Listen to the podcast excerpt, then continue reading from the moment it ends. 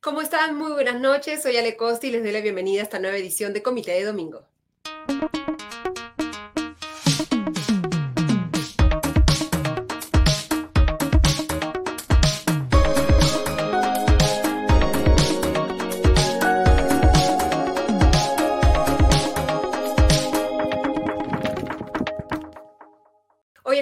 Analizaremos los temas más importantes de la semana. Empezaremos con lo que sucedió en Chadín, en Cajamarca, cuando ronderos obligaron a periodistas de Cuarto Poder a rectificarse respecto a las denuncias que habían revelado el domingo anterior en la edición de este dominical contra la cuñada del presidente Jennifer eh, con la cuñada del presidente Jennifer Paredes.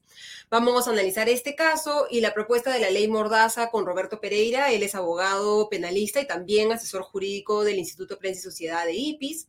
Luego vamos a comentar con Marlene Molero, fundadora de Gender Lab, el dictamen aprobado esta semana por la Comisión de Descentralización, un proyecto de ley presentado por Perú Libre que plantea cambiar el nombre del Ministerio de la Mujer y Poblaciones Vulnerables por el nombre del Ministerio de la Familia y poblaciones vulnerables.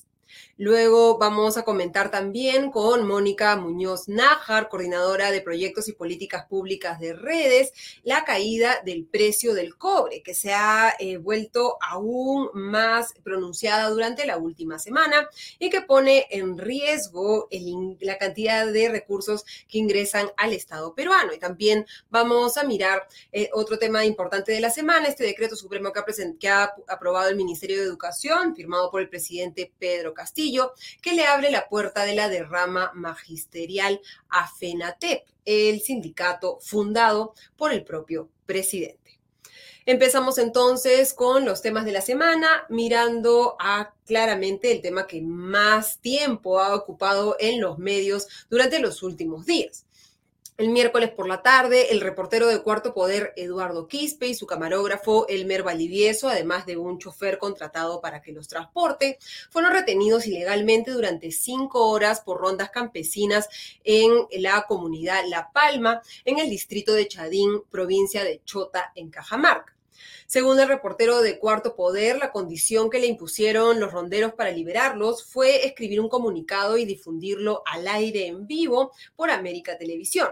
Quispe señaló que algunos de los entre 30 y 50 ronderos presentes, eh, muchos de ellos le dictaron lo que tenía que decir y otros de ellos tenían chicotes en sus manos. La transmisión efectivamente se realizó el miércoles a las 8 de la noche con 7 minutos. El comunicado leído por Quispe en América Televisión explicaba que las rondas campesinas representan los intereses y las necesidades de su pueblo y que fueron intervenidos cuando interrogaban a personas sobre el caso de Jennifer Paredes.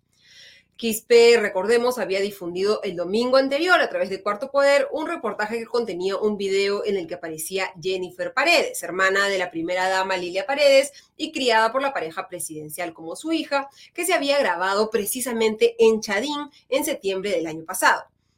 En este video, Paredes explica que está realizando gestiones, eh, comunica que va a ese mismo día censar a la población, que hay que firmar documentos y llevarlo frente a las autoridades para asegurar que se ejecute una obra de agua y saneamiento en esta zona, vistiendo un chaleco de una contratista del Estado, la empresa JM Espino Ingeniería y Construcción, y estaba acompañada por el gerente general de esta empresa, Hugo Johnny Espino Lucana. En el comunicado leído el miércoles para lograr que lo liberaran, el reportero de Cuarto Poder fue obligado a retractarse de esa denuncia, no porque le hubieran presentado información que contradecía lo que había informado el dominical, sino porque así lo desearon los ronderos. Quispe dijo al aire lo siguiente y vamos a mostrar ahora sí su eh, declaración. Como medio de prensa que representamos a Cuarto Poder es una imputación falsa, por lo que nos rectificamos como prensa a no hacer daño al gobierno central ni a sus familiares. En tal sentido, nuestro compromiso como prensa ratificamos algunos hechos y pedimos disculpas a las rondas campesinas del distrito de Chadín y a nivel nacional por no actuar de acuerdo a la verdad ha sido este periodista coaccionado a contradecirse, como les digo, no porque haya surgido información que lo obligue a una rectificación, sino porque estaba siendo presionado por los ronderos en ese momento. Tras ser liberados, los periodistas viajaron durante la madrugada a Lima y por la mañana del jueves, Eduardo Quispe denunció que los ronderos se habían quedado con sus equipos de grabación y con el, material que habían registrado. Asimismo, reveló que César Castillo, alcalde de la municipalidad de Chadín, había llegado a donde estaban retenidos ilegalmente, pero que no los había ayudado. Un día después, el, ministerio, el ministro del Interior, Mariano González, que tiene pocos días en el cargo, señaló al diario El Comercio que la retención de Quispe y Valdivieso es, cito textualmente, categóricamente un secuestro, pero que será el Ministerio Público quien califique y tipifique los delitos que se habrían cometido en este caso. González dijo que es un atentado contra las libertades en general, pero principalmente un atentado contra la libertad de expresión y de prensa, y el viernes se reunió con los periodistas para devolverles los equipos que había recuperado la policía. González ha sido citado por la Comisión de Seguridad del Congreso para dar explicaciones sobre este tema esta semana. Hasta el momento, las autoridades ronderiles han negado que se haya tratado de un secuestro, han dicho que tampoco ha habido extorsión y han defendido que los ronderos de Chadín estaban en su derecho de intervenir a los periodistas porque estaban entrevistando a miembros de la comunidad sin previamente pedir autorización a las autoridades locales. Melanio Rodríguez, vicepresidente de las rondas campesinas del distrito de Chadín, aseguró que los periodistas no se habrían identificado incluso después de que los ronderos los intervinieron y que recién cuando llamaron a la municipalidad se llegaron a identificar. Rodríguez ha asegurado en una entrevista con Radio Exitosa que no le dictaron el comunicado a Quispe, pero que sí le exigieron que lo lea al aire para probar que trabajaban para América Televisión y así poder corroborar su identidad. Esta es la versión de los ronderos y este ha afirmado también que los periodistas dejaron voluntariamente sus equipos, aunque claramente esto es difícil de creer sobre el caso de Jennifer Paredes, que creo que es en lo que también tenemos que concentrarnos y no perder el foco en eso. La Fiscalía Anticorrupción ya ha iniciado una investigación y este viernes interrogó a la primera dama Lilia Paredes. La próxima semana ha citado a Jennifer Paredes y al empresario Hugo Espino y sobre y todos ellos tendrán que acudir el 13 de julio a la Comisión de Fiscalización del Congreso sobre este tema y el proyecto de ley que ha presentado el gobierno para criminalizar la filtración de información de procesos judiciales. Conversaremos con Roberto Pereira, abogado penalista y también asesor judicial del Instituto Prensa y Sociedad IPIS, a quien le damos la bienvenida a Comité de Domingo. ¿Cómo estás, Roberto? Muy buenas noches. Empecemos, Roberto, muchas gracias primero por tu tiempo. Empecemos con el tema que acabamos de, de conversar se está hablando de secuestros, se está hablando de coacción, se está hablando de hurtos, se está hablando de extorsión. Poniéndote un rato también el gorro de abogado penalista, ¿cuáles eh, crímenes consideras tú que estarían efectivamente, que se podrían tipificar en este caso, considerando que la Constitución le da funciones jurisdiccionales a las rondas campesinas?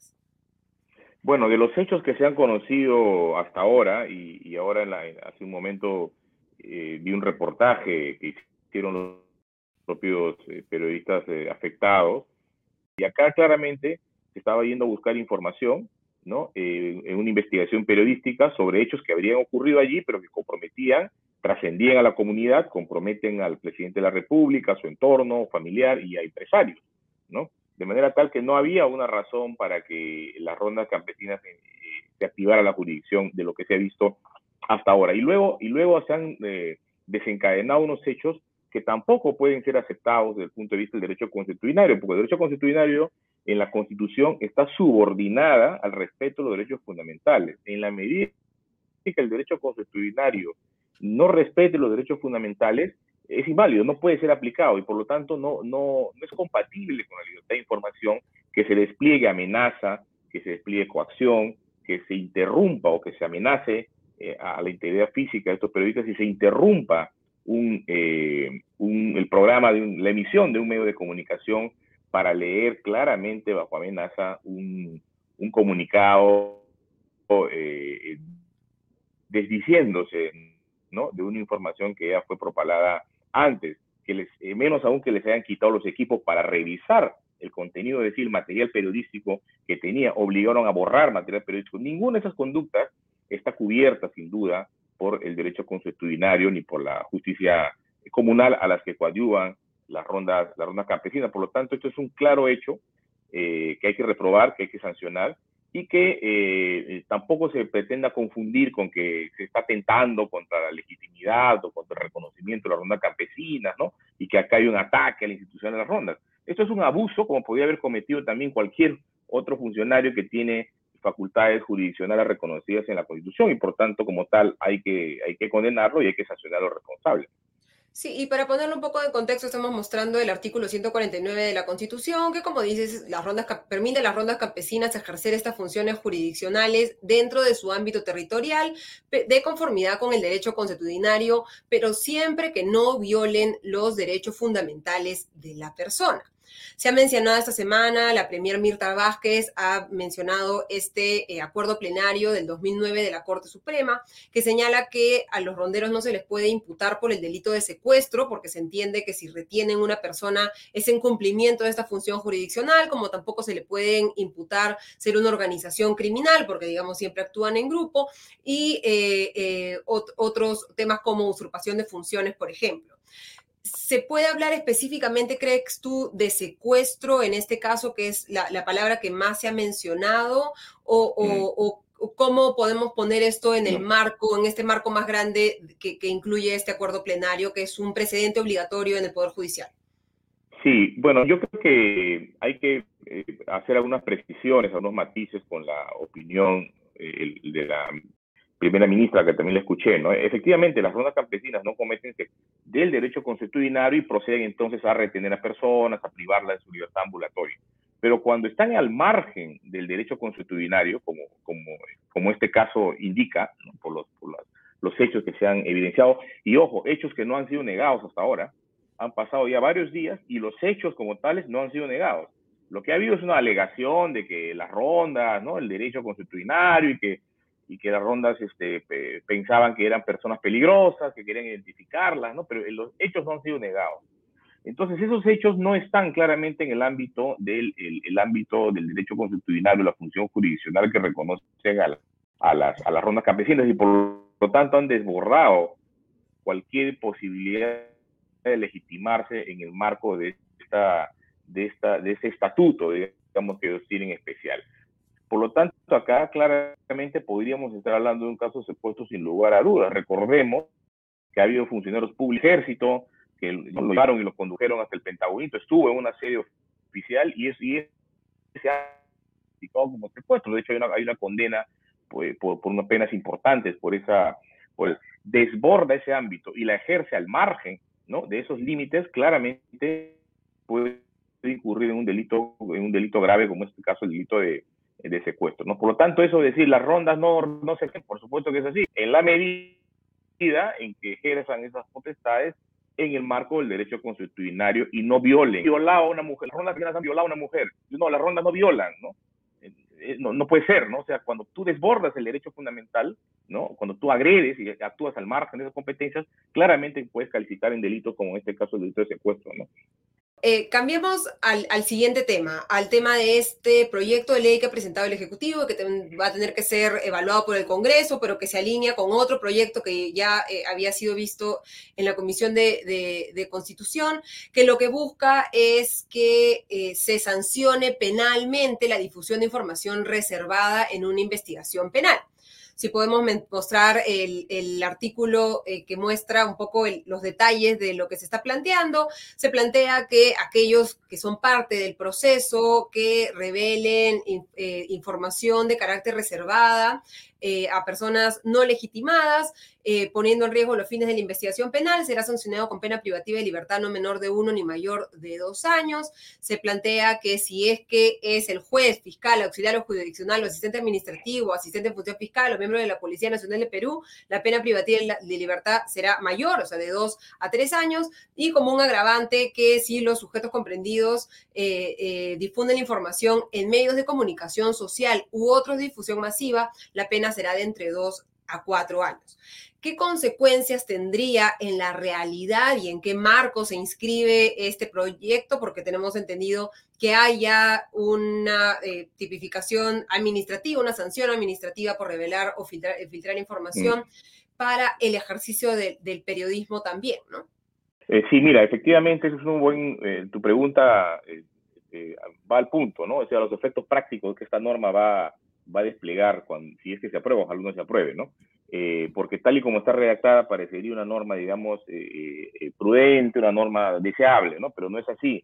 Esta norma, sobre todo en el último párrafo, al sancionar o al criminalizar la difusión de información por, a través de medios de comunicación, lo que hace es colocar a los periodistas y a los medios en el primer eslabón de indagación fiscal por ese delito y eventualmente de sanción por parte del Poder Judicial los periodistas van a ser llamados, van a ser preguntados, requeridos para revelar sus fuentes. Ahí se va a producir un primer problema, porque el periodista obviamente no va a revelar sus fuentes y va a sufrir condicionamientos, amenazas, ¿no? De poder ser eh, sancionado por un delito contra la Administración de Justicia, ¿no?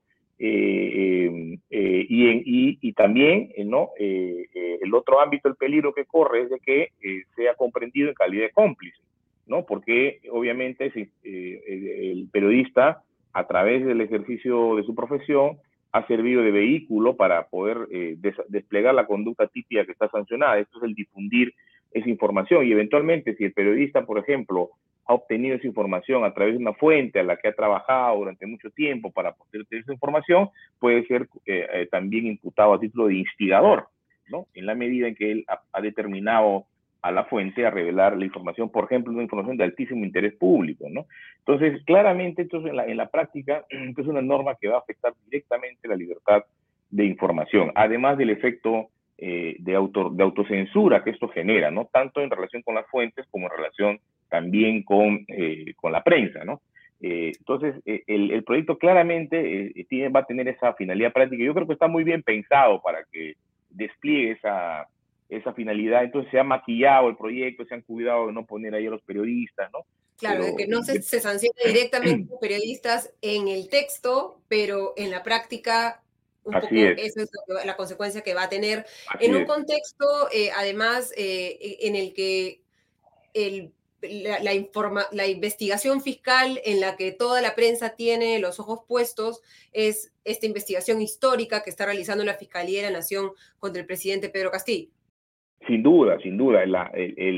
yo digo que esto es eh, el interés inmediato, claro, es Pedro Castillo, ¿no? Y todo lo que está ocurriendo a su alrededor, las imputaciones graves que él tiene. Entonces, no quiere, no quiere que se. Es una manera de protegerse, ¿no? Porque no quiere que se ventile públicamente, que la opinión pública tenga derecho a saber lo que está pasando en relación con su entorno, con él, con su entorno eh, más íntimo y familiar, ¿no? Pero también aquí, y es importante eh, llamar la atención sobre esto, hay una coincidencia ¿no? con, con, con, los políticos en general, ¿no? y con, hay algunos con representación en el Congreso, porque recordemos que en el, a finales del mes de enero se aprobó por unanimidad en la Comisión de Justicia el Congreso un proyecto que modificaba varios artículos del, de, la, de la ley de, de las reglas de colaboración eficaz e incluía una norma que penalizaba también la difusión de contenidos de declaraciones de eh, colaboradores eficaces. Digamos, la, está en la misma línea que este proyecto, solo que este proyecto abarca mucho más eh, el ámbito de prohibición y de sanción, porque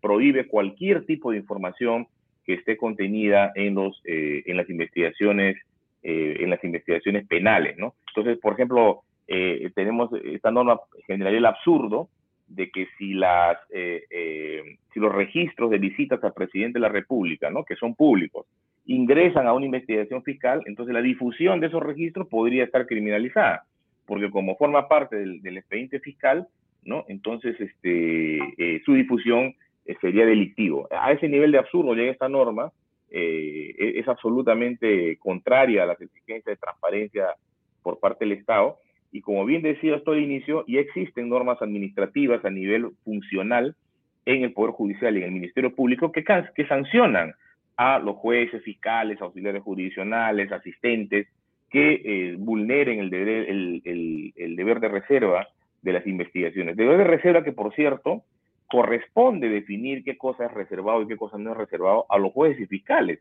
porque ellos son los que pueden determinar y están en capacidad de determinar qué información, eh, qué información que se divulgue puede afectar el proceso o puede afectar los derechos de eh, las partes. Son los jueces y fiscales los que tienen esa potestad, los que tienen esa competencia para tomar esa decisión. Y en cambio la norma lo que hace es criminalizar cualquier tipo de, decisión de publicidad que los jueces y fiscales puedan tomar al respecto, lo cual es un despropósito mayúsculo.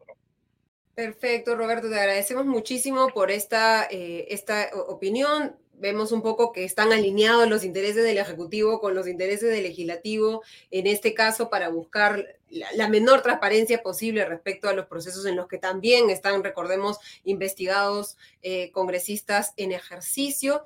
Así que estaremos pendientes de qué sucede con este proyecto y si es que efectivamente, esperemos no, es aprobado por el Congreso. Muchísimas gracias, Roberto Pereira, asesor jurídico del Instituto de Prensa y Publicidad. Muchísimas gracias, Roberto. Hasta la próxima. Y ahora pasamos a no un proyecto, sino ya un decreto supremo eh, publicado esta semana del Ministerio de Educación, firmado por el presidente Pedro Castillo, pero que refleja muchos proyectos de ley presentados por los congresistas del bloque magisterial y de Perú Libre, pero que fueron abandonados en el camino.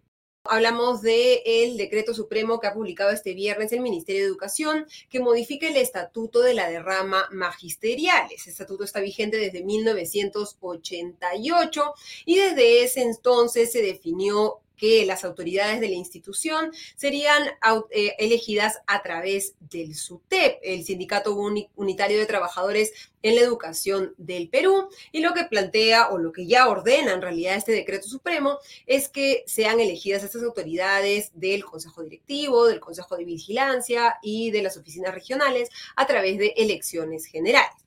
Aunque esto pueda sonar a que efectivamente se quiere democratizar la derrama magisterial, como fue el título que le puso el presidente Pedro Castillo durante el Consejo de Ministros Descentralizados en Cajamarca cuando mencionó este decreto supremo, la decisión más bien genera un sabor amargo si se toma en cuenta que a quien se le está abriendo la puerta para poder manejar la institución a través de estas elecciones es al FENATE Perú, el otro sindicato de docentes que fue fundado precisamente por el presidente Pedro Castillo en el 2017 tras la huelga magisterial que dirigió. Castillo incluso fungió de secretario general del sindicato hasta poco antes de anunciar su candidatura a la presidencia de la República y por lo tanto en este caso no se puede plantear que el presidente y tampoco el Ministerio de Educación que responde al presidente son eh, em, imparciales en este caso. El decreto supremo, como les digo, incluye muchos puntos de una serie de proyectos de ley presentados por congresistas de la bancada magisterial, que, en las que además hay congresistas vinculados al FENATEP que se separaron de Pelo Libre en el Congreso y estos proyectos fueron descartados por la Comisión de Economía debido a que la Superintendencia de Bancas Seguros y AFP, la SBS, que supervisa la derrama magisterial porque brinda el servicio de pensiones para los eh, docentes, eh, eh, se pronunció en contra el cambio que determina el decreto supremo respecto a la forma en que se eligen las autoridades de la rama magisterial es importante porque esta es la entidad encargada de brindar seguridad social a los profesores que trabajan en las instituciones educativas del Estado. Para este fin, la derrama magisterial administra un fondo que, de acuerdo con la SBS, con datos a marzo, ascendía a más de 2.900 millones de soles en activo. El presidente de la rama magisterial, Luis Espinosa, ha dicho en Radio Exitosa que lo que busca el gobierno es precisamente apoderarse de los fondos de esta entidad ha dicho es totalmente arbitrario, lo que el gobierno quiere hacer es apropiarse de los fondos de los maestros. Esta es una forma de cómo el gobierno actual quiere hacer suya la derrama magisterial con fines básicamente políticos. La forma como quieren ingresar a la derrama es para que ellos, el grupo del presidente, pueda tomar el control. Esta norma es totalmente inconstitucional porque la derrama es una entidad privada. Según este decreto, como les digo, las autoridades del Consejo Directivo, el Consejo de Vigilancia y las instancias regionales ya no serán elegidas a través del SUTEP, como definía el Estatuto de 1988, sino en elecciones, cito textual, universales, libres, voluntarias, directas y secretas, siguiendo exactamente al pie de la letra el texto del proyecto 1095 que presentó el parlamentario del bloque magisterial Alex Paredes. Sobre este tema, la SBS señaló que estas elecciones eh, universales y directas, lo que podría es no, podría no resultar idónea porque no garantiza la representación de las minorías ni que los representantes elegidos cumplan con los criterios de idoneidad establecidos en el reglamento de gobierno corporativo y de la gestión integral de riesgos que ha aprobado la Superintendencia de Bancas, Seguros y AFP. Los miembros de este consejo directivo, de este consejo de Vigilancia no pueden ser cualquier persona, tienen que cumplir estos requisitos establecidos por la SBS, cuya labor es verificar que este fondo sea administrado de una manera responsable y técnica. Pero hay un punto que generó incluso más preocupación por parte de la SBS en este informe que le envió a la Comisión de Economía sobre los proyectos del bloque magisterial y que han sido incluidos también en el eh, decreto supremo aprobado por Castillo. La norma permite que los asociados de la derrama magisterial retiren el 100% de sus aportes a la derrama magisterial en cualquier momento que lo deseen y también les confiere el derecho de también retirar los intereses y rendimientos que se han generado con las inversiones de su dinero. Esto, de acuerdo con la SBS, podría tener un impacto significativo sobre los ingresos y sostenibilidad de la derrama, debido a que se verían obligados a vender los activos en los que tienen invertidos estos, estos fondos para poder eh, eh, devolver el dinero, poniendo en riesgo la provisión de los servicios que, que ofrece la derrama, servicios complementarios como el crédito social, les prestan dinero a tasas de interés baja a los profesores y y también podría poner en riesgo el pago de las pensiones futuras. Estos son los dos grandes grupos de servicios que ofrece la derrama. Por un lado, la eh, pensión en caso de fallecimiento e invalidez y estos créditos sociales directos o indirectos con los que generan estas rentabilidades para pagar las pensiones. El, la, ha señalado que va a ir a todas las instancias locales, al Tribunal Constitucional e incluso a instancias internacionales para eh, que se eh, eh, derogue este decreto supremo, debido a que consideran que al ser una entidad privada no debería aplicárseles un decreto de esta naturaleza para cambiar sus estatutos sin siquiera además haberles consultado. Y ahora vamos a pasar a nuestra siguiente entrevista con Marlene Molero. Ella es fundadora de Gender Lab y una de las voces más autorizadas localmente en términos del feminismo. El martes, la Comisión de Descentralización, Regionalización, Gobiernos Locales y Modernización de la Gestión del Estado aprobó por unanimidad un proyecto de ley presentado por la bancada de Perú Libre que plantea declarar de interés nacional el cambio del nombre del Ministerio de la Mujer y Poblaciones Vulnerables a Ministerio de la Familia y Poblaciones Vulnerables por qué es que este cambio de una, una palabra en el nombre del ministerio preocupa. Lo vamos a conversar con Marlene. ¿Cómo estás, Marlene? Muy buenas noches y bienvenida a esta edición de Comité de Domingo. Hola, Alejandra, ¿cómo estás? Muchísimo gusto estar acá. Gusto también para mí tenerte con nosotros. ¿Por qué en el Perú se necesita un Ministerio de la Mujer? A ver, tenemos una situación de desigualdad eh, estructural que viven las mujeres, que toca temas de salud, toca temas de educación, política, acceso a recursos económicos, una situación muy, muy grave de, violencia, donde seis de cada diez mujeres van a pasar en su vida adulta por alguno de estos, tres de ellas en violencia física. Estos no se restringen, digamos, a, un espacio específico en, la sociedad, sino como señalé al inicio, son eh, estructurales, vienen profundamente arraigados eh, y los cambios y el progreso es lento, pero debe ser también progresivo, ¿no? Entonces hay toda una problemática específica que responde esto y que justifica eh, que tengamos un ministerio de, de, la mujer como tal, per se, y de poblaciones vulnerables, ¿no? Que es la otra parte que hay toda una agenda también ahí eh, donde se abordan a otros integrantes del grupo familiar, donde están las personas con discapacidad, adultos mayores, niñas, niños, adolescentes, ¿no? Esta semana el Sistema de las Naciones Unidas en el Perú publicó un comunicado precisamente reaccionando a esta eh, decisión de eh, una comisión del Congreso que dice que la necesidad de atender aspectos relacionados a la familia ya está cubierta por el Ministerio de la Mujer, ya que sus servicios no son excluyentes y aborda a las personas integrantes del grupo familiar que sufren violencia, protegiendo y fortaleciendo a la familia. Eh, eh, en este contexto en el que el sistema de las Naciones Unidas está llamando la atención respecto a que ya el Ministerio de la Mujer es posible de considerarlo como un Ministerio de la Familia también. ¿Qué crees que más bien hay detrás de, este pedido y de esta búsqueda del Parlamento?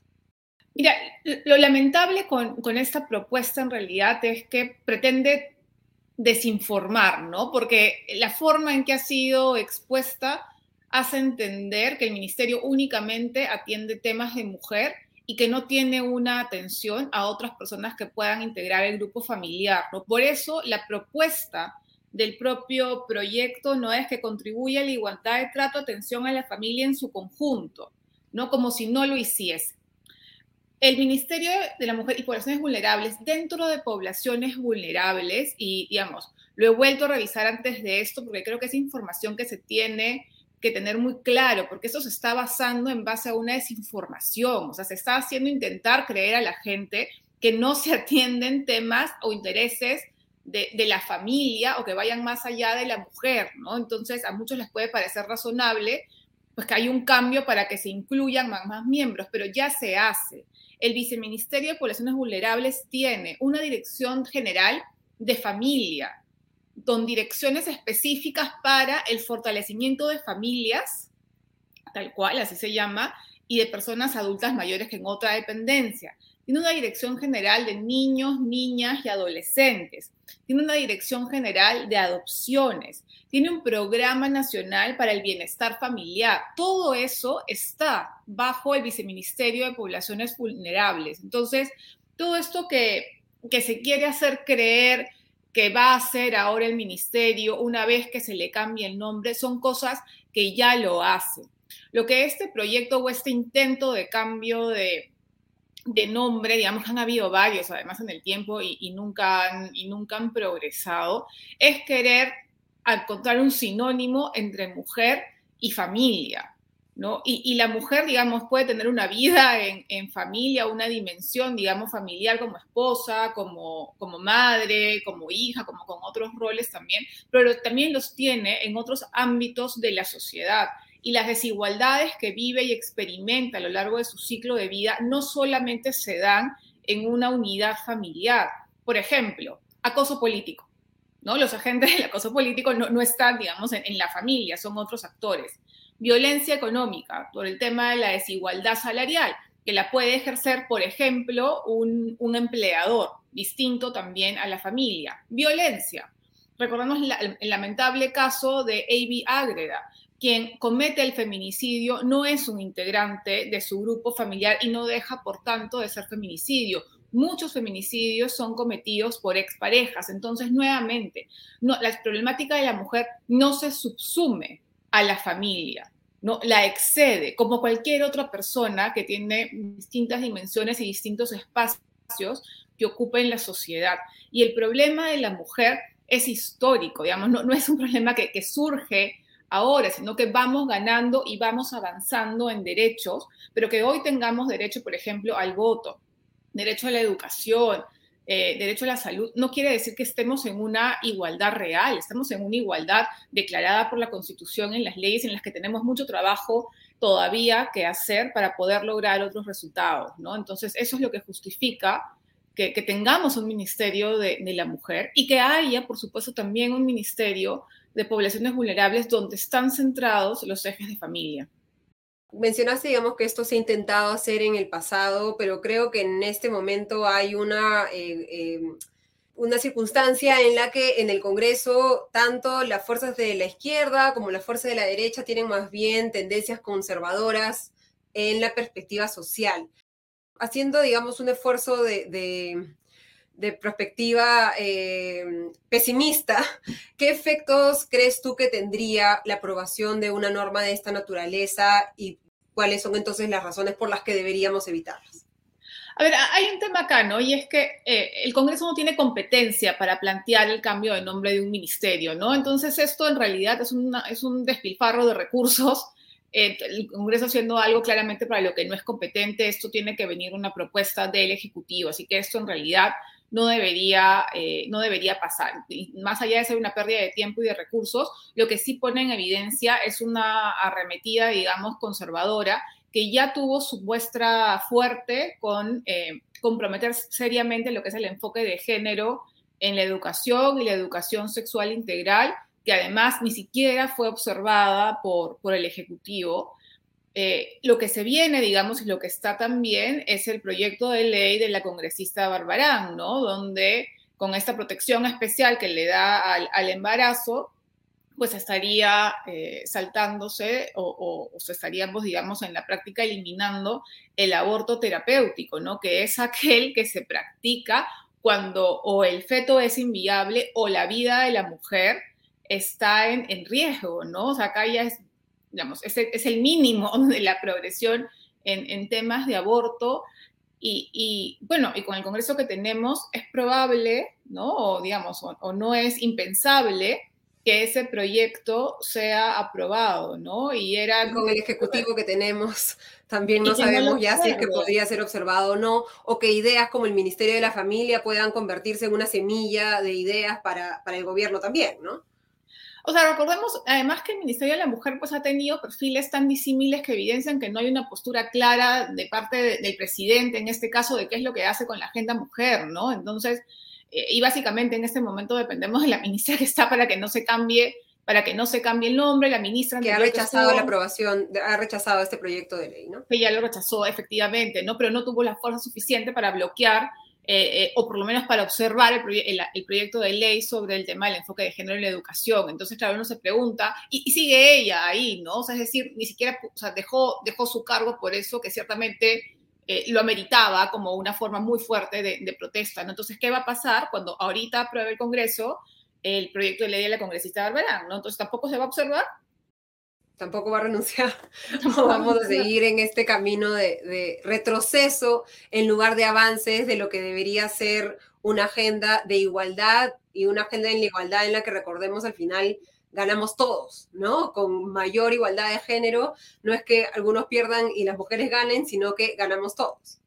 Sí, no, efectivamente, acá se avanza, o sea, no podemos avanzar como país dejando a la mitad de la población eh, fuera, digamos, de la sociedad o retrasando su rol dentro de la sociedad, ¿no? Desde temas de PBI hasta, hasta reducciones de violencia, ¿no? Entonces acá ciertamente todas las personas avanzamos, como país avanzamos, que unas personas adquieran en la práctica de derechos no quiere decir que otros lo estén perdiendo, ¿no? No es un, no es un bien escaso, digamos, por, por, así, no se va a acabar uno con el otro. Entonces, eh, sí, digamos, es, es, es, bien importante, estemos en una arremetida conservadora fuerte, donde se intenta eh, restringir a la mujer nuevamente al ámbito familiar. El ámbito familiar no es algo negativo, no se dice con esa connotación que tenga negativo, pero nuevamente la mujer, al igual que otras personas dentro de familia, al igual que los hombres, se desarrollan y desenvuelven en otros ámbitos también y han venido teniendo situaciones de desigualdad que tienen que ser abordadas en esos otros ámbitos también.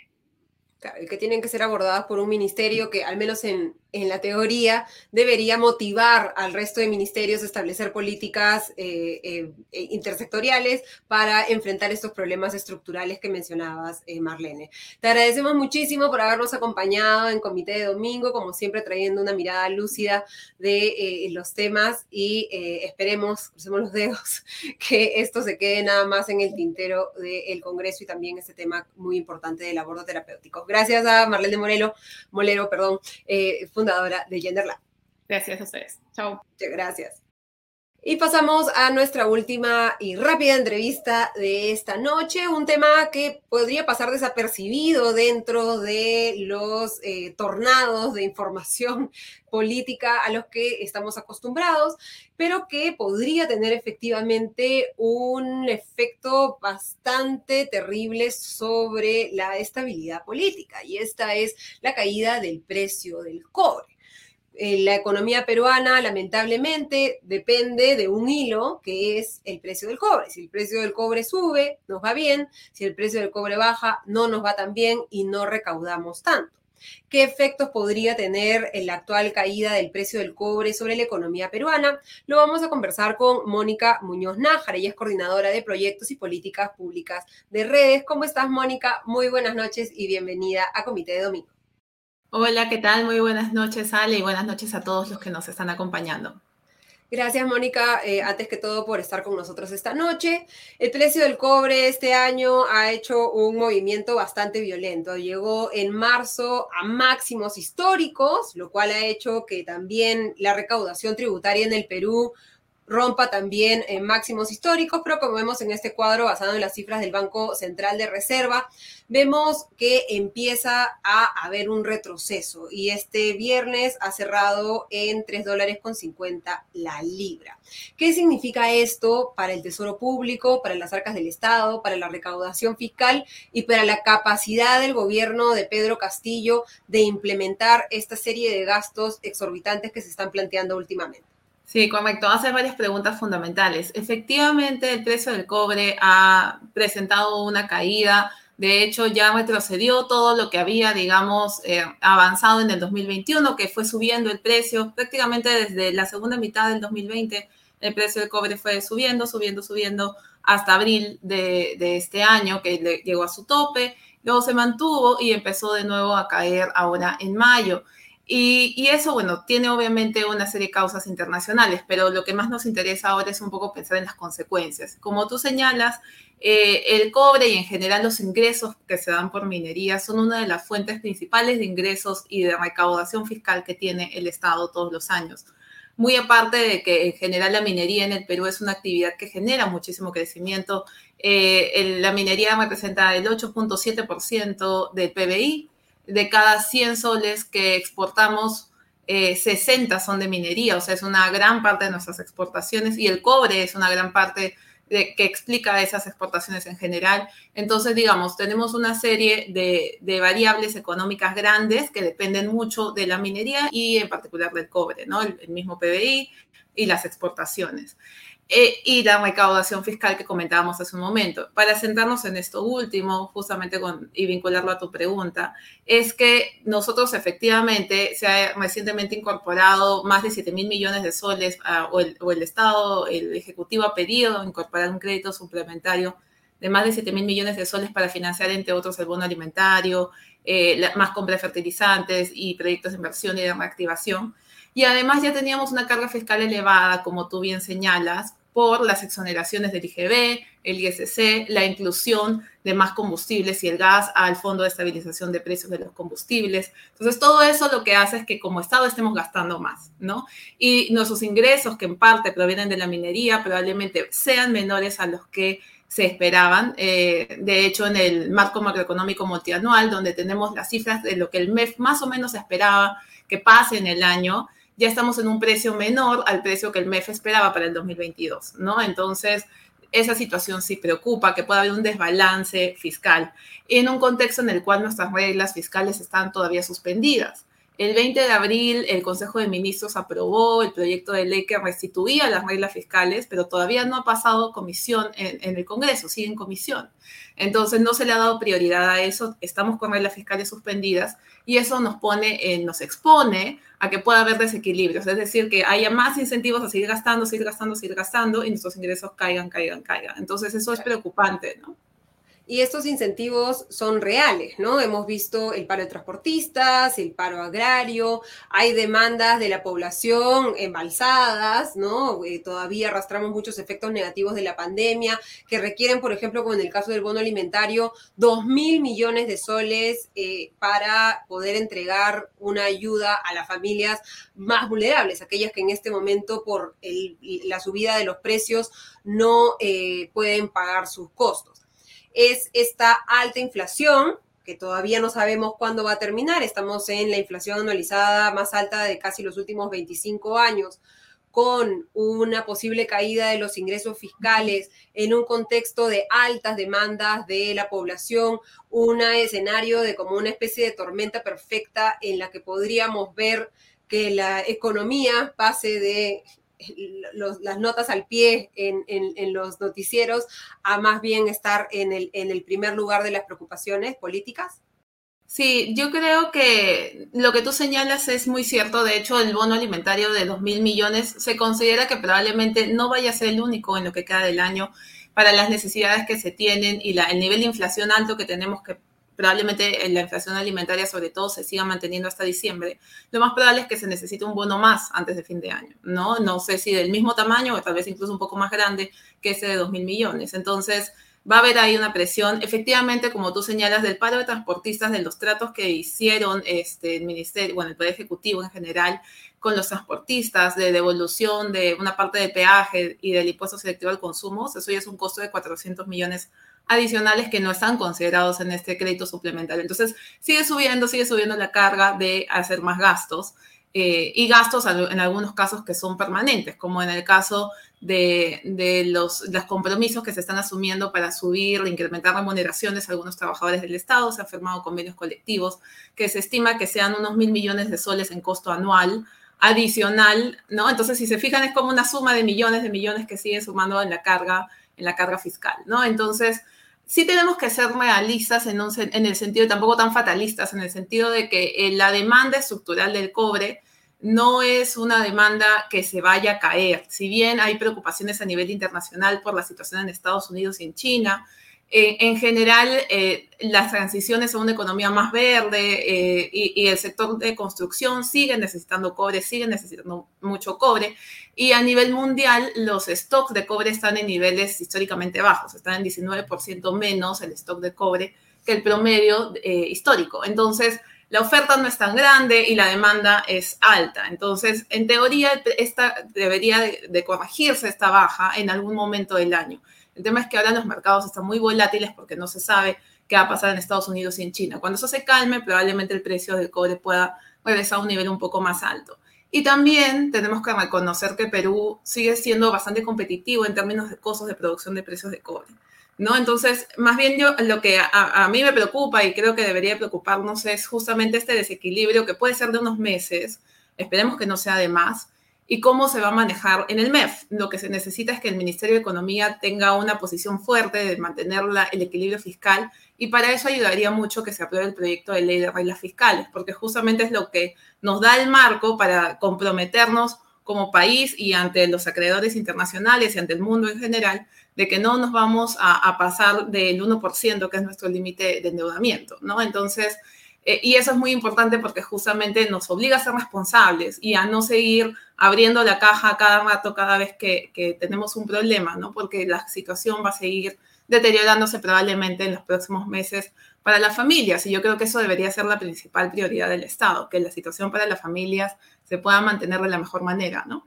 Exacto, ¿no? Tener decidir eh, con inteligencia en qué se va a gastar para poder tener recursos en gastar en, eso que es indispensable, que es la supervivencia de los peruanos en un contexto en el que no sabemos muy bien si van a seguir subiendo los precios de los alimentos, si se va a recuperar el empleo, si se va a recuperar la inversión privada y si por lo tanto las familias más vulnerables van a pasar hambre o más hambre que la que están pasando en este momento. Muchísimas gracias, Mónica. Te agradecemos por tu precisión, como siempre, y por tu claridad para explicar temas económicos. Ha sido Mónica Muñoz Najar, coordinadora de proyectos y políticas públicas de redes. Gracias, Mónica. Gracias, hasta luego. Hasta luego. Y ahora pasamos a su sección favorita, Meme o Realidad, con Mateus Calderón. Adelante, Mateus. ¿Cómo estás? Buenas noches. Buenas noches, Ale Costa, y bienvenidos todas y todos a este su segmento favorito, Meme o Realidad, de su dominical favorito, Comité de Domingo. Soy Mateus Calderón y conmigo pasaremos revista a las noticias más curiosas y resaltantes del acontecer nacional y también del internacional aquellas noticias que nos hacen soltar las más de las veces una risa y otras cuantas veces una lágrima. Pasaremos rápidamente a la siempre convulsionada sección de política nacional que semana a semana nos deja los mejores memes. Ayer la presidenta del Congreso, Mari Carmen Alba, se convirtió una vez más en trending topic en las redes sociales, por lo que dijo en este discurso en Piura. Nuestra frase es un Congreso para todos, todos sin excepción, a nivel nacional, Lima y regiones unidos, blancos y indios unidos, pobres y ricos unidos. Nosotros no tenemos un discurso divisionista de lucha de clases, dijo la mujer que acaba literalmente de dividirnos entre blancos y indios. Alba se ha buscado defender de este modo, este es un tuit suyo Sacar de contexto las palabras que brindé en Piura durante la develación de la placa del Bicentenario del Congreso ratifica el modus operandi de quienes intentan generar un discurso divisionista entre los peruanos, como lo hacen el oficialismo y sus aliados. Pero no se trata de sacar de contexto el término indio en referencia a ciudadanos es considerado tan lesivo que fue cambiado dos veces, como lo ha recordado el historiador José Ragas, primero por San Martín en 1821 y luego en 1969 por Juan Velasco Alvarado. ¿Saben cuándo se hablaba de República de Indios? Pues antes de la independencia, algo que parece que la presidenta del Congreso aún no tiene registrado. ¿Usted cholea? ¿En qué sentido choleo? El cholo con Chetumare, cerrando de mierda. Sí. ¿Por qué? Porque soy clasista, pero no racista. Y siguiendo con el Congreso, Perú Libre lo hizo una vez más. Encontró una nueva razón para atacar a los caviares. ¿Qué ocurrió esta vez? Pues votó en la Comisión de Descentralización por un proyecto de ley que busca cambiar el nombre del Ministerio de la Mujer y Poblaciones Vulnerables al Ministerio de la Familia, una propuesta venida de sectores profundamente conservadores y de derecha en el Congreso. Estamos hablando del mismo partido que originalmente contaba con la despenalización del aborto entre sus propuestas de campaña. Cuestionado por la decisión, el líder del partido, Vladimir Serrón, señaló lo siguiente. Ciertamente el cambio de nombre del ministerio no soluciona el problema, pero enciende la polémica y cada persona va tomando posición para la batalla final. No sabemos cuál será esa batalla final, pero parece cada vez más claro que Perú Libre estará en la misma trinchera que Renovación Popular, Avanza País, Fuerza Popular y otros, como en esta foto. Y a propósito de movimientos conservadores, esta semana llegó al Perú el operador político ultraconservador Agustín Laje. Laje fue entrevistado por la periodista Milagros Leiva. Miren algunos de eh, los momentos de la entrevista. Esa mujer quiere tener el hijo o de repente no quiere tenerlo. Y a esa mujer que no quiere tenerlo, porque lo- no es producto del amor. Se lo dan a ¿Y qué? ¿Y nueve meses qué? adopción. O sea, Bueno, ni siquiera tienen que ser nueve, pueden ser menos. Se puede Eh, pero perdóname. ¿qué somos? O sea, tú, Y- sabes, tú nunca has estado embarazado, no sabes lo que es No, estar pero embarazado. eso a mí no me exime a hablar del asunto. No, yo sé que no es te cierto exime. de que yo tenga que estar embarazado o haber estado o poder estar embarazado para poder hablar del asunto de la vida. No, Lo verdaderamente increíble de toda la escena, que las respuestas de Laje son tan malas que hacen parecer a Milagros Leiva una buena periodista. Y en nuestra sección Imagínate vivir en Suiza y perderte de esto. En Los Olivos, una familia utiliza los cables fuera de su casa para secar su ropa. El video se hizo viral a través de TikTok. Pintamos toda la casa y sin dejar caer una sola gota de pintura que no sea. ¿Qué es eso?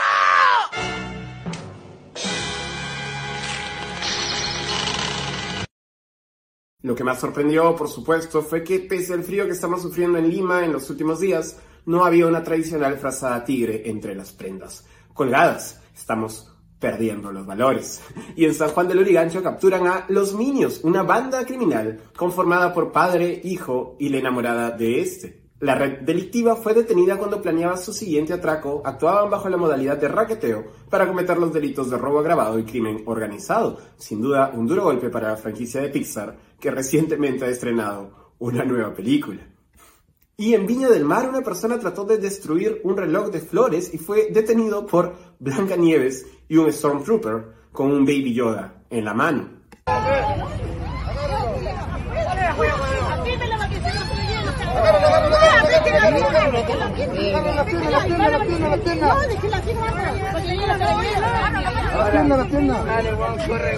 Oye, no puede correr, ¿cómo voy a correr? Las imágenes en este caso son bastante elocuentes. Aprovechamos el momento para lanzar la encuesta de hoy en Meme o Realidad. ¿Es usted A, blanco, B, indio, C, sabe que la independencia tuvo lugar hace 201 años? Pongan sus respuestas aquí mismo. No se olviden de responder los comentarios y con eso terminamos la sección de hoy de Meme o Realidad. Conmigo será hasta la próxima semana. De vuelta contigo, Ale Costa.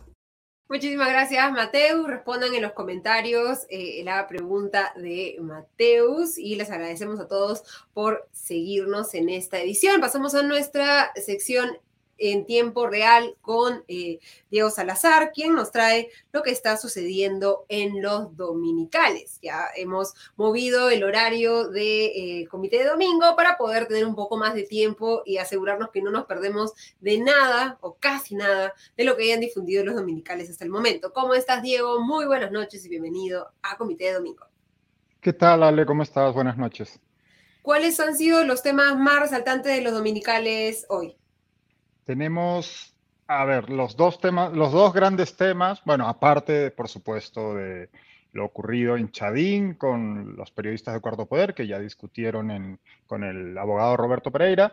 Aparte de ese tema, eh, los dos temas principales han sido unas declaraciones de un testigo que aspira a ser eh, colaborador eficaz, que se entiende que, y los dominicales así lo entienden, que es Samir Villaverde. Que, y el otro gran tema ha sido eh, unas, eh, las, perdóname, eh, los contratos obtenidos por esta empresa JG, JM Espino y otra empresa allegada a esta. Si quieres, vamos con el primero y, sí, por y pasamos al siguiente.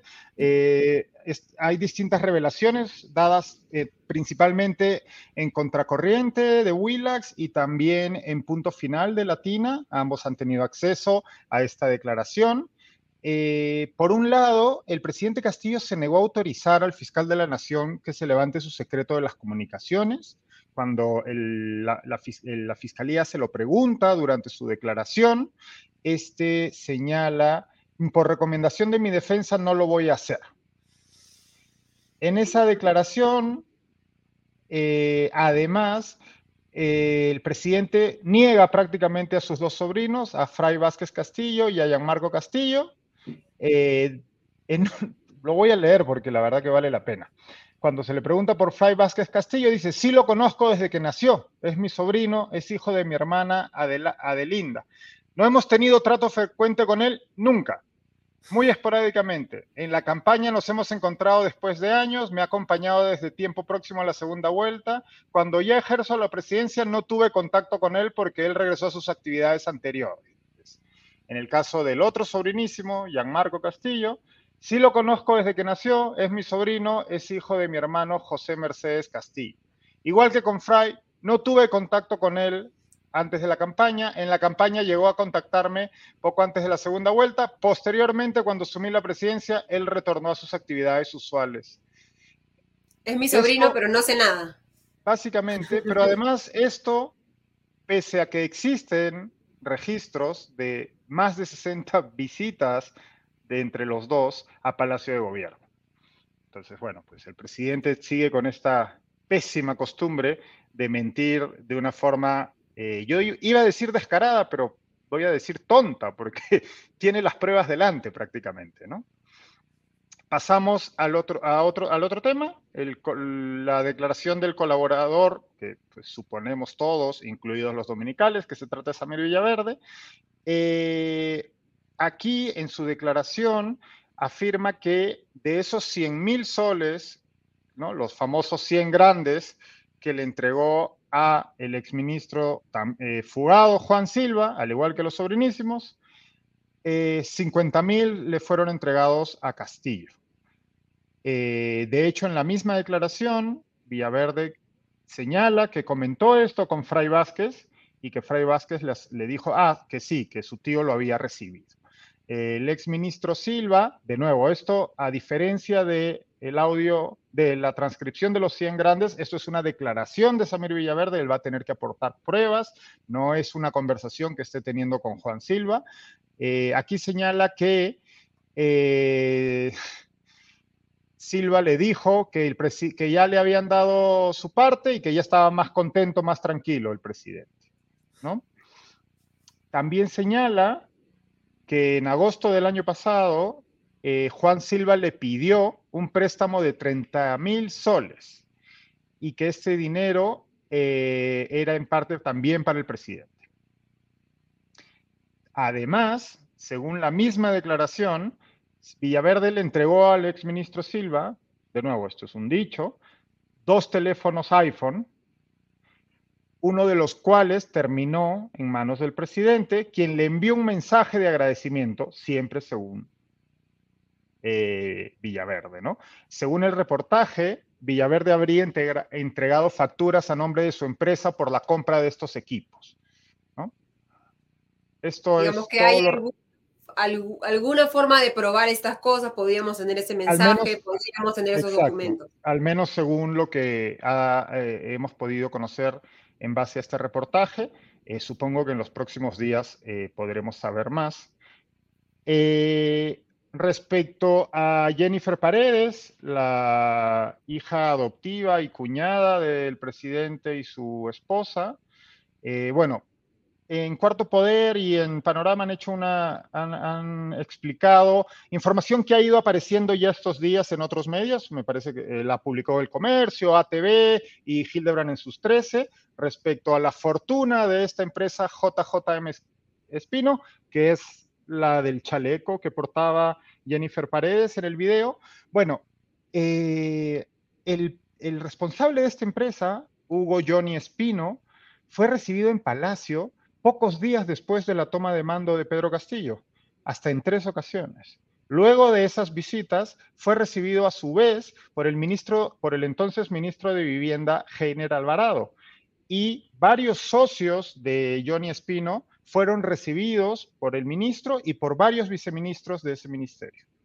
Luego de todas estas reuniones, esta empresa que anteriormente había ganado contratos por montos muy pequeños, eh, ganó una concesión de casi 4 millones de soles para una obra de un colegio en Cajatambo, en el departamento de Lima.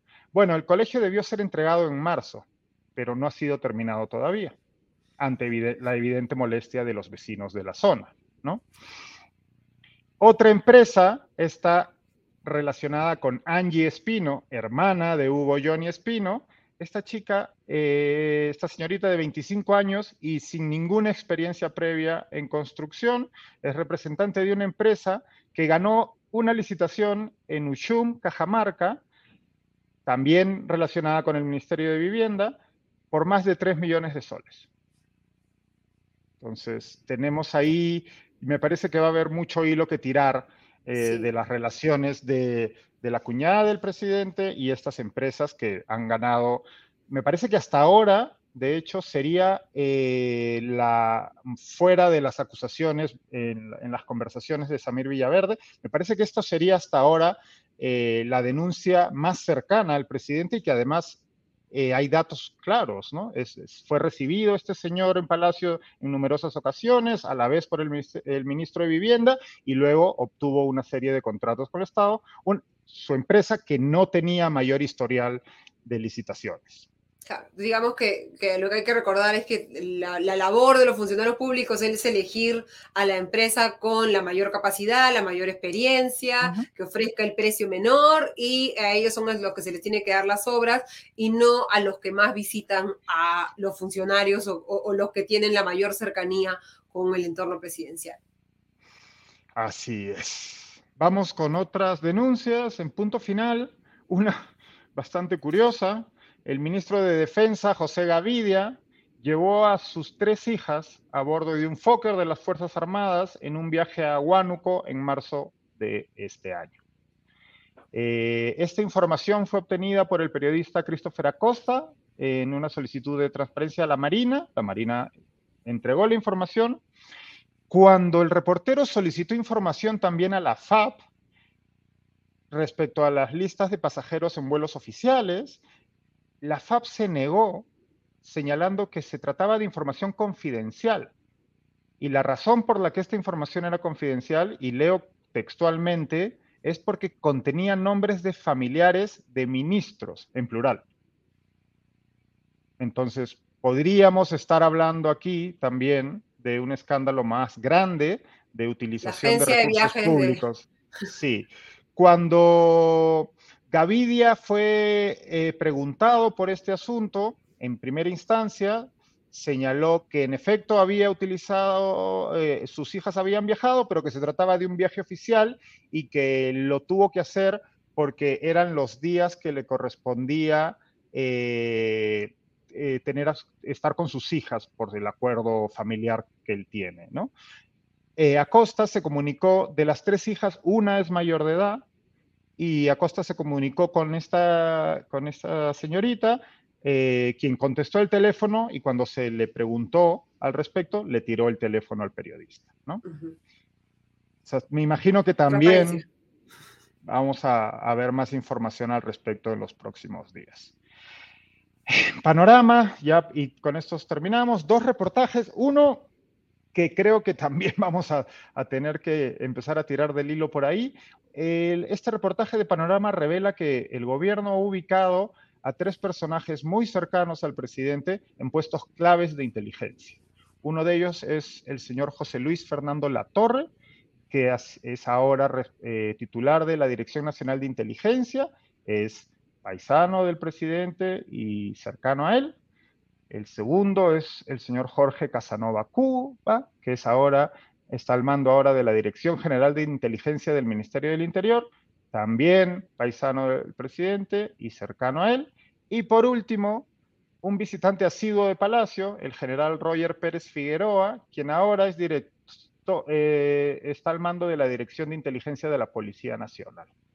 Digamos que esto ya es algo que venimos viendo eh, a lo largo de, este, de, los meses que han pasado de este gobierno, que el presidente suele eh, ubicar en puestos de mucha confianza a personas provenientes de la misma localidad que él. Pareciera que ese es su principal este, baremo a la hora de elegir, de elegir eh, personal de confianza. ¿no?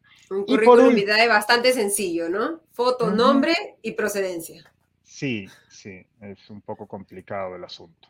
Y por último, bueno, volvemos con un tema conocido por estos lares. El congresista Wilson Soto de Acción Popular, al parecer, habría plagiado su tesis con la que obtuvo el título de abogado en, adivina, ¿qué universidad? la César Vallejo. En la César Vallejo. Eh, el reportaje da cuenta de que la introducción completa de la tesis está plagiada, pero además el título de la tesis está plagiado del mismo documento que además, el título, lo voy a leer, es Propiedad del subsuelo y los recursos naturales en el Perú, situación y soluciones al conflicto económico-social.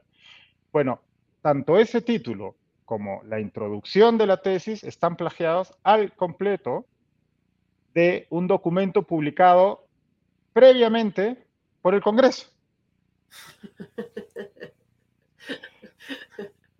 Adelantándose, adelantándose. ya yo voy a ser congresista, entonces de todas maneras eh, puedo, hacerlo, ¿no? ¿Qué podemos decir al respecto? O sea, como el, secreto, ¿no? Si lo, si lo, si te mentalizas, ¿no? es una visualización. lo lograrás. Muchísimas gracias, Diego, por acompañarnos como siempre en tiempo real y traernos lo que han comentado los dominicales esta noche. Muchísimas Un gracias. Placer, como siempre. Descansen. Adiós. El placer es mío. Gracias. Vamos cerrando esta edición de Comité de Domingo. Para esta semana tendremos los ojos puestos en el Congreso, donde se ha ampliado la legislatura hasta el 15 de julio. Se han programado tres plenos para esta semana, martes, miércoles y jueves. Y en, esta, en estos plenos se podría debatir el proyecto de reforma constitucional que plantea eh, la migración, el retorno a la bicameralidad. Proyecto que recordemos incluye varios cambios en la Constitución que no han sido debatidos, creo, a profundidad, ni eh, socializados con la gente, ni explicados de manera clara, ni se han buscado consensos para que cambios de esta magnitud, de esta dimensión, puedan tener la legitimidad que deberían tener las reformas constitucionales. Vamos a ver si el Congreso sigue impulsando estos más de 50 cambios a la Constitución al caballazo o más bien se dan cuenta que en lugar de priorizar la rapidez de un cambio tan fundamental y creo que es saludable para la economía como la bicameralidad, más bien impulsar un debate respecto hacia dónde debería ir una reforma política y qué cambios efectivamente se deberían hacer en el Congreso para solucionar los graves problemas de la política local. Les agradecemos como siempre por habernos acompañado en esta edición de Comité de Domingo, les agradecemos por sus comentarios, los invitamos a revisar los contenidos del Comité de Lectura que hemos compartido con ustedes también en la descripción, los invitamos a suscribirse al Comité de Lectura en comitedelectura.pe para poder revisar, recibir nuestros podcasts por suscripción. Y los invito a volver a sintonizarnos el próximo domingo a las nueve y media de la noche. Les agradezco muchísimo su atención nuevamente y les deseo una excelente semana. Hasta la próxima.